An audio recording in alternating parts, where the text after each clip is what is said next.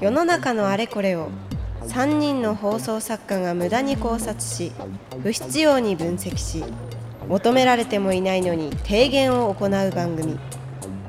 その名も三人寄れば無駄な知恵。えー毎回すいませんね。私で、えー放送作家の藤井聖堂です。放送作家の大村彩人です。放送作家の色川夏子です。はい、もう4月も半ばということにはい。なりまして、新しい環境に慣れてはきてないかもしれないですけど、そのあでもどうなんですか？今学校とかね会社とかリモートだったりするのかその場所に慣れてきましたかみたいな話をしようと思ったんですけど、ね今年はどうなのかなそういう話ってできなくなりましたよね。4月でみんなが一斉に。本当ですね。ね。なんかうん通勤通学、えー道もう慣れてきましたかみたいな話が恒例ですけど、そうかそれも難しい中でリモートに慣れてきましたかみたいなことになってしまうのかもしれないです確かにリモートは慣れるも慣れない。まあ慣れるか、うん、あるない。や、うん、若干慣れっていうところはあると思います。よ我々もねこうやって3人で喋って自うん然にできるようにやっとなってきましたけど、ラジオ業界の中ではやっぱり、やっぱりリモートダメだねって言って、えーやろうとしない人はややらないものになっているのでね。ものによりけりでしょうね、そう。大丈夫なものもあればやっぱそれはちょっと違うなってものもありますよね。それはそうだ、そうですね、この番組やっぱりテーマ決めて喋ってえ一、人が回して最後提言を言ってという流れがあるので、まああとタレントじゃないのでそれ。何でもいいだろうみたいなそれそれ。心持ちが肝の座り方があるのかもしれないですが、まあ、会社に入るなり学校に入るなり、えーはい。してくると出てくるのが、うん。えー先輩後輩という関係性かなとうんうん。いうふうに思っておりますね、新入社員とか1年生が入ってきたら自分が先輩になったぞだったり、えー自分が1年生とか新入社員だったら先輩しかいないという、えー環境になったと思うんですけれども、先輩をテーマに何か話してくださいとか文章を書いてくださいって言われたら誰か思い浮かぶ人いますか？というのを聖堂さんに先輩について聖堂さんに何か書いてくださいとかいう話になったらこの先輩職業的な先輩なのかな僕の場合はそしたら。学校の先輩？後輩？パッと思いでもいいんですよね。はい。人はどういう人になりまあますか、多分僕なんか書けって言われたら多分僕は作家として呼ばれてるんだろうから作家の先輩を書かなきゃいけないんだろうなとか思いますよね。で まあ打算ですけど有名な人を書かなきゃいけないんだろうなとも思うわけですよ。うん。うんうん。でですよね。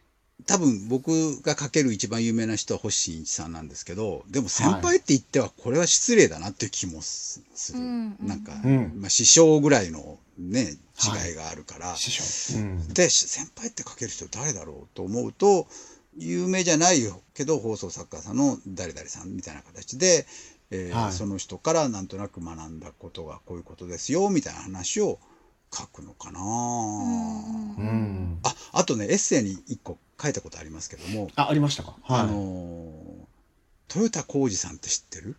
トヨタ。トヨタ知らない。豊かな田んぼに行くに、えー横二文字の2ですけども、はいはいはい。でまあ、あの色川さんが知らないのは当然ですけども割と官能ものとかをよくスポーツ紙に豊田浩二さんっていう人がいて、うん。もう亡くなってるんですけども企業ものそれから官能もの、まあ、官能ものの方が圧倒的に多いんですけども、この人がね私の高校の先輩なのよ。はい。高校。うん。で、えっと星新一ショートショートコンテストで入った時、うんうんうん。あー仕事をまあ珍しいからいろんな週刊誌とかが声をかけてくれるわけ。うん新人の私234とか。で 私は別に文学青年でも何でもないから編集者と喋ることがないわけですよ。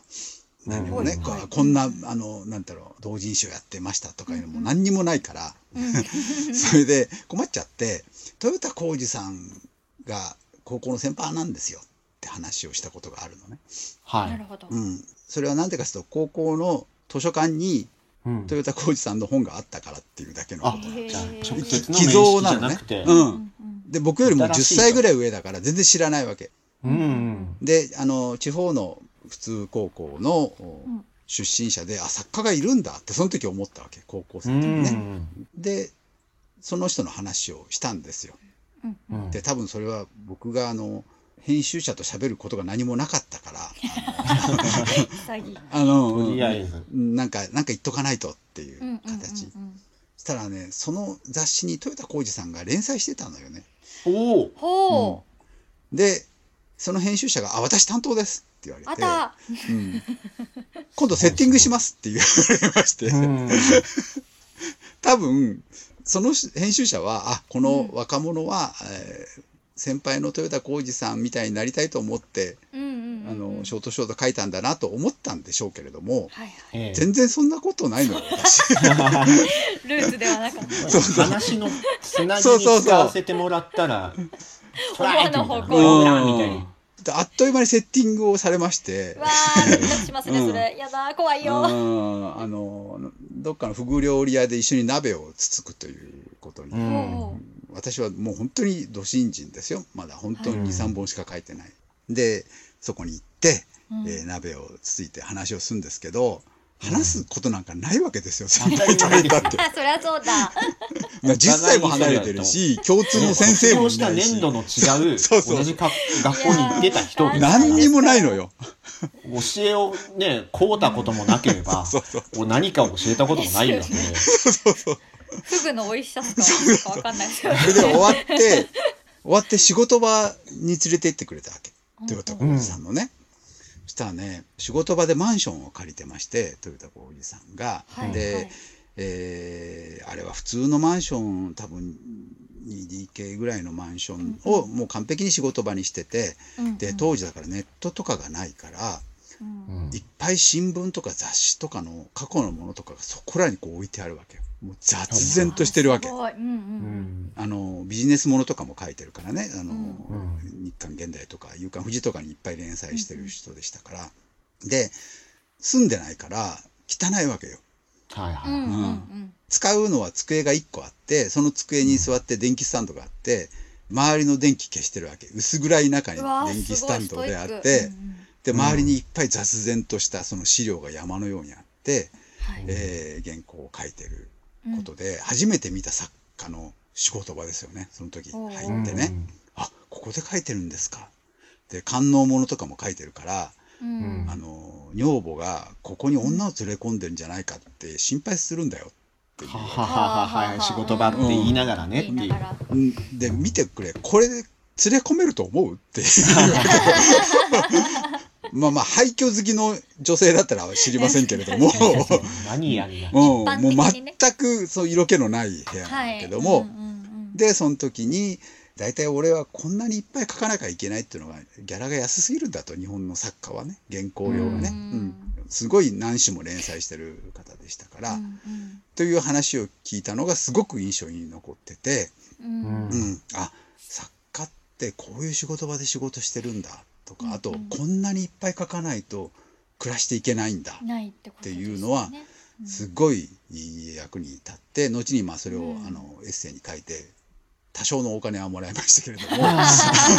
芸の肥やしになっうん。だから先輩後輩ではあって先輩後輩の特別なエピソード何にもないんだけど、たうん。今振り返ってみるとそれはすごい教えを請うたことにはなってますね。そうです確かに。うん。やっぱりその同業者がうん。どんな環境で仕事をしてて、うん。えーどれだけ仕事しないと食えないよって思っててっていうのって、うんうん正直この放送作家同士で話したりとかしてる人もいるかもしれないですけど、うん。しないのでしないしし見せないじゃないですか。それは見せないですよね、うん。そう。なのでちょっと違うところにいる、えーうん。作家ではあるけれども、うん。全然立場も違ううんし、生徒さんショートショートで入ってる中うん。で感動小説で、うん。えーやってる豊田さんがいてっていう、ちょっとずれてるとこにいるからこそお互い入り込むのをそうそうそう見せてもらえたっていうこと。うん。うんだからなんか先輩後輩であるようでないようで、うんうん。なんだろうなっていう関係性というか、でも素敵な話ではありますが、ちょっとこれも一つ、放送作家の先輩後輩ってああるのかどうなのかみたいな話に一個つながるなと思ってはい今面白かったですね。あの、色川さんいかがですか？先輩をテーマに何か話してください。書いてくださいって言われると、この人について書こうって言いますと正直うん。えっと放送作家の先もちろんお二人も大先輩ですけどうん。もうちょっとそのミニマムな本当私が活動してるフィールドでうん。うん。にいるような先輩方の方はやっぱり交流がないんですよ、はい。基本的に。うん。交流がないし、えっと臆せずちょっと言葉を選ばずに言えば、うん。うん。絶対に褒められることはないので。うん。絶対に評価されることがないんですよ。やっぱ同じフィールド内にいると。うん。あの番組のあの企画面白いねなんて言われないし。うん。うん。あのもしそう思ってたとしても多分口に出さないし。うん。みんな。だからその辺の縦のつながりっていうのはまるでないので私も何書く、自分だったら何書くんだろうって考えてたんですけどもうそうなるともう全然関係ない。多分それこそ生徒さんと全く同じでまあ私の場合は後に何かがあったとかじゃないんですけどうん中学の先輩が小室哲哉さんなので小室哲哉さんが学校のなんていうんですかね校内誌みたいなうんやつに、あのインタビュー受けられたりとかしてくれしてたので、はいはい。そういう話を書くかなって思います。でそれがまあきっかけなのかどうかわかんないけど、うん。まあ割となんか私が中学生高校生の頃ってもう小室さんがすごいブイブイす言わせ始めたぐらいの時だったんで、そうだよね。TK ブームのそうなんですよ。90年代半ばですね。だったので、学校の生徒で小室さんの歌を歌うとか、うん。うん。結構あったんですよ。うん。はいはいはい。うん。普通にね。そうなんです、うん。そうなんです。そういうもう全く仕事と関係ないところからで切り離した先輩の話しかあんま書か書けないなっていう今聞いてて思いましたなんか。でもやっぱりうん。方向性としては聖堂さんと同じくうん。ですね、その学校にたまたま出身者でいた、出身者でいたという。そう人は出身者でいた人たまたまです、うん。本当に。これでもそうですね。私もそんな感じです。もうお二人の流れで言うっていうことではないんですけど、うんうんうん高校の、えー先輩といううん。か出身者に、うん。えー秋元康さんがいるので、うん。やばいみんなウケる。うん。なんか僕はやすすって呼んでいいって勝手に思ってるんですよ。あの学び屋にいた人であればって思ってて、うんうんあと一個上に直人インティライミさんがいるんですけど、うんあの別にその高校生の時は接点なく、うん。うん。そういうことを、えー書くかなと。もしくは、えーそうじゃない先輩、えーで書くとしたら中学校の時に一個上の先輩と塾帰りにドクターペッパーを飲みながら苦くて飲めねえよって言ってる時間が中学の時一番楽しかったな 楽しそう。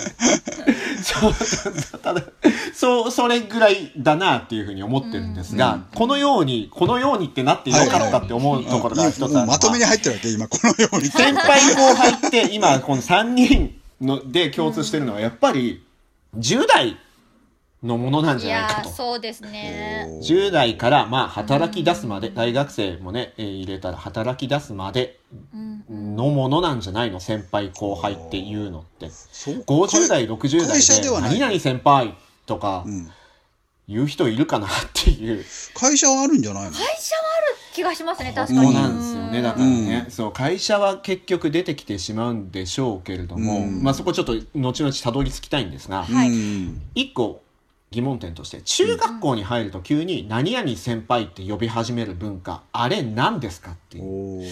小学校の時何々先輩って言わないじゃないですか、5、6年まあ生のこと。確か。に。ああ先輩って言葉は使わないね小学生はね。うん。使わないですよね、うん。基本的に。何々くん何々ちゃんでやってたのが、うん。中学に入った途端中学1年生になった途端、うん。にたった2個上だけの人を、うん。何々先輩と1個上でもそうですけど、うん。あれ何なんだろうな。で聖堂さんの時もそうでした。先輩って呼んだかな。でもまあこの番組は基本的に聖堂さんにいろいろ思い出させる番組なんで。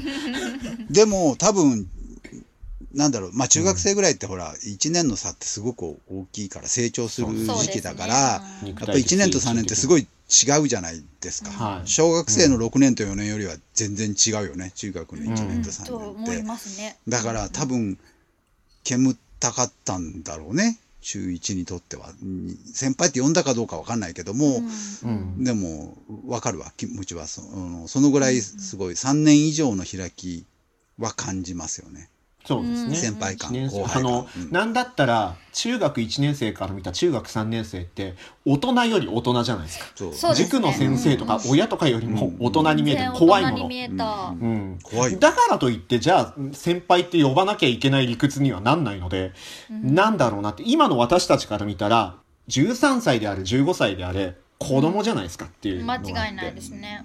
あとだ大学僕サークルとか入ってないんであれですけど大学のサークルの先輩みたいなのってあるじゃないですか、うん大学1年生がサークル入って「ああ入ってきたな」みたいな「あいつ何?」っていう話で。ごめんなさい。今回そういうトーンでいくんですけど。あの自分から見たら言葉をすごく丁寧な言葉で言うとガキじゃないですか。あいつ何っていうのがあるんですけどそのあの先輩文化っていうのは何なんだろうなってもちろん、えー日本儒教の考えが強くあるのでいわゆる徴用の序というやつですか、年少者は年長者を敬って従わなければいけないっていうことから来てるんでしょうけれども、ただそのね、えー、孟子が言った五輪でね、えー書いた徴用の序っていうのは作られたのは中国の戦国時代であって、うん。えー秩序ある社会を作っていくために説いたものうん。なんですけど、うん。まあ秩序あるんだしな社会っていうところでうん。むしろその先輩後輩っていうなんだか関係で、うん。えー激しい運動部の上下関係とかあるじゃないですか。ありますね。そこで人とかも死んでるわけですよ。うん。あのなんだったら秩序を乱してるよっていうような気がしてるんですけど、女性はどうですか、うんうん。先輩後輩関係っていうところで言うと。と皆さんそうだと思うんですけど、うん。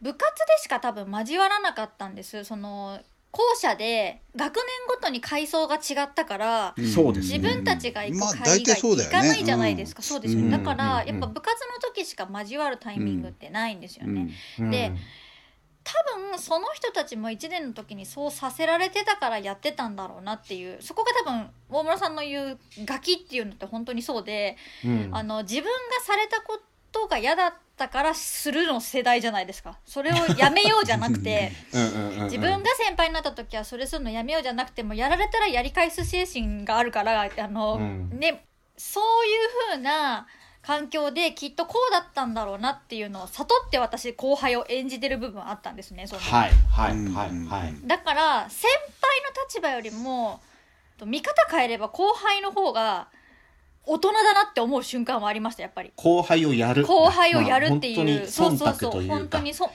空綺麗気を読むだ。綺麗にあのじゅ、うん。混じりっけなしの忖度ですよね。ねだからといって自分が先輩になった時にそれしようって私は思わないタイプだったんですなんかその、うん結構俯瞰で見てしまうというちょっとドライなところがあったんでうんうん。私吹奏楽だったんですけどはい。やっぱり3年生がこう幅を利かしてるわけですよ。うんうんで3年生に話すのすごい怖かったしうんうん。結構ボーイッシュな先輩なんだけどその幅を利かせてるグループにいたんですよ、その子たちが、吹奏楽の中でも、うん。なんかその白いブラウスにファンデーションがついちゃったって言ってて。うん。うんでそれを周りの女の子が「えー、やばい」女の子みたいなっぽい話だな。でそれを見た後輩は「あファンデーションとかうん。3年生になったら生きってつけ始めるんだ」っていうのを私はちょっとクスクス思ってたんですけど、正直。別にそんなうんだって正直中学生でしなくたって大人から見たら変わんないじゃないですか、そうなんですよ。あの、あなた何をやってんそうだと。そう。何が違うのそれみたいな。っていうそのののままでいるのがねそう。特権なのにみたいなね。その背伸びを分かった上で私は後輩をしていたのでううんん「えー、先輩をあのファンデーションつけるとかおしゃれですね」って言って世渡り上手だな。そういうやつだったんですよ。だから自分が3年になった時はそんなのすんのやめようって思ってたし、うんなんかずっと反面教師にしてるタイプだったんですよそういうのを。うんうんだけど、うんやっぱり横見るとみんながみんなそうじゃないからうん。やっぱりああ憧れるっていう人もたくさんいたしうん割となんか学生時代から多分二分化すると思います。その後輩のあり方というか。はいはいはもうまんま同じレール行くタイプとい。うん。いやこここうしといた方が楽だろうなみたいな感じのずる賢いタイプと、うん。はいはいはいではい。そこはやっぱり相ならないんですよ。だから仲が悪いわけじゃないけどグループが絶対違うんで。うん。いや。私は割とその校舎側にいたのでずるだったと思いますようんでも面白いですね。後輩を先輩が先輩になるんじゃなくて、1年生が後輩をやるっていうすっごい極端な言い方すると多分バカにしてる部分はあったと思います正直、うん、いやあると思いますよ。あの自分もそうだったと思うし自分の場合はもうなんかそういうの嫌だったんで、うん。あの2年生3年生になった時に。自分だったり自分の友達はもうそういうの良くないって先輩って自分が先輩ってお前みたいな。あのうん。いう思いもあって。だって大したこと教えらんねえじゃんみたいなのもあったんで。でいまだにその1個下2個下のえー人とは普通に友達として仲良かったりするんですけど、あの人によってはお永遠に先輩後輩だったりすることあるじゃないですか。ありますね。いやーあれどうなんですか？あれってやっぱり円滑になるんですか？人生あれをやることにより。聞きたいんですけど。40, 40歳と42歳で延々とその1年生と3年生いやーすごい。演じてるじゃないですけどそういう関係性で付き合い続けるってうん。あるじゃないですか。あれっうんて何を生むんだろうな？っていう。もうもう教えてもらうこともないしまだまだ続く3人の無駄知恵ポッドキャスト版はここでお別れ。一体どこに行き着くか。続きは audiobook.jp でお楽しみください。